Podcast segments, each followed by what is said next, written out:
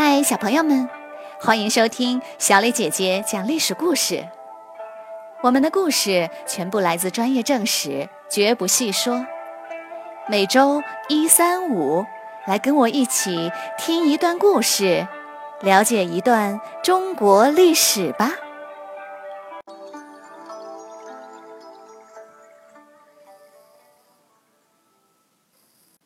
今天我要给你们讲的故事的名字叫做。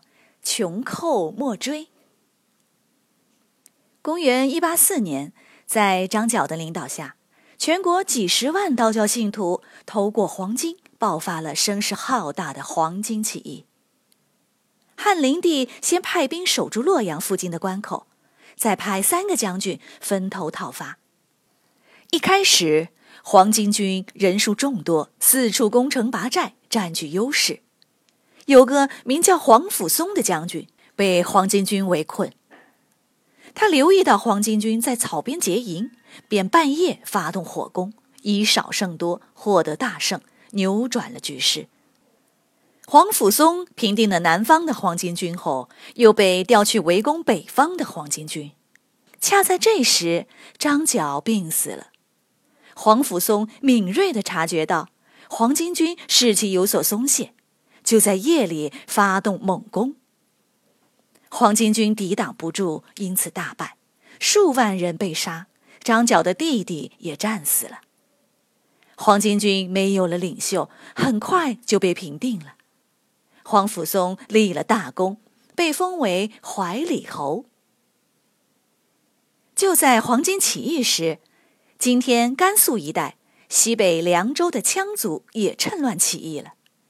更糟糕的是，一支派去平叛的军队发生了兵变，他们与起义军一起攻破了繁华的京城。京城就是今天的甘肃兰州，是西北的大都市。城里住着许多官员，他们就全部被起义军给俘虏了。其中有个官员名叫韩遂，投降了起义军，给起义军当起了军师。有了韩遂的出谋划策，起义军攻占了不少郡县，迅速的发展起来。第二年，起义军就达到了数万人，向长安发动进攻。汉灵帝赶紧派刚刚平定黄巾军的黄甫松前去镇守长安。黄甫松到了长安后，先稳固防守，并不贸然攻击。过了几个月。有人却上奏说他不思进取，养寇自重。于是黄甫松被罢免了。汉灵帝另派了一名新将军。新将军立刻率领十万大军向起义军猛扑过去，一直追击到京城附近，结果被韩遂截断粮道，大败而回。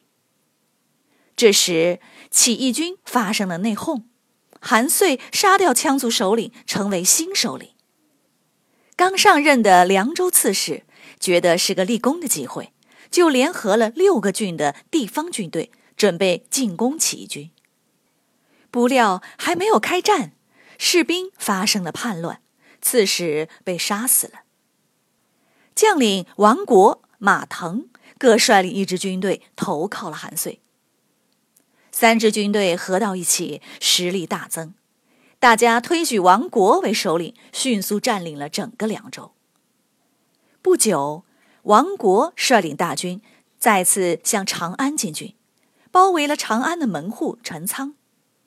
汉灵帝见情况危急，只好重新启用黄甫松，由黄甫松和另一个将军董卓各率领两万人前去救援。董卓对黄甫松说：“快，我们赶紧出发去救陈仓。”黄甫松却摆摆手说：“不用着急，与其百战百胜杀退敌人，不如不战而屈人之兵。陈仓城池坚固，易守难攻，敌人一时很难攻下。等他们疲惫了，我们再反攻，就能赢得大胜。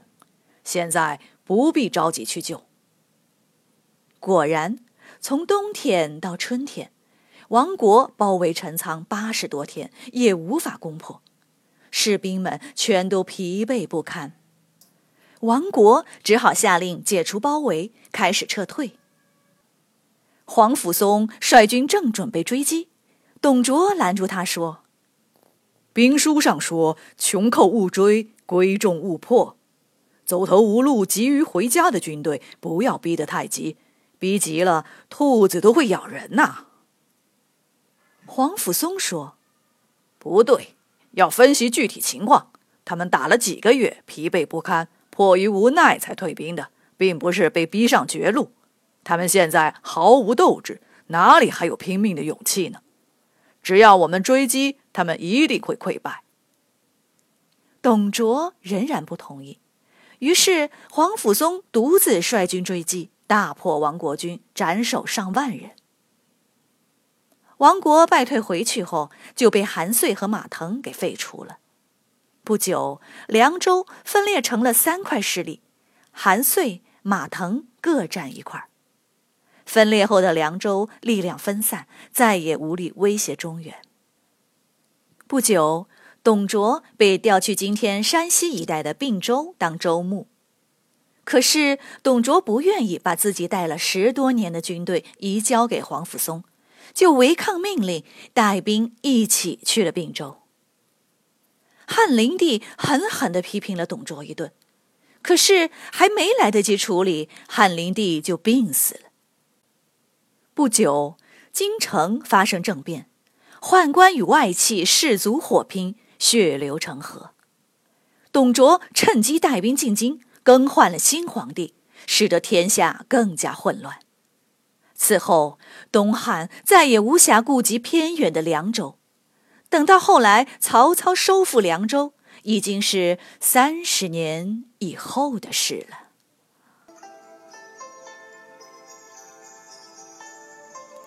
小朋友们，今天的故事就讲到这里。你来说一说，穷寇莫追，是因为追击走投无路的敌人，可能反而会激发出敌人求生的勇气，而奋勇反击。你觉得？穷寇莫追有道理吗？黄甫松为什么敢去追击呢？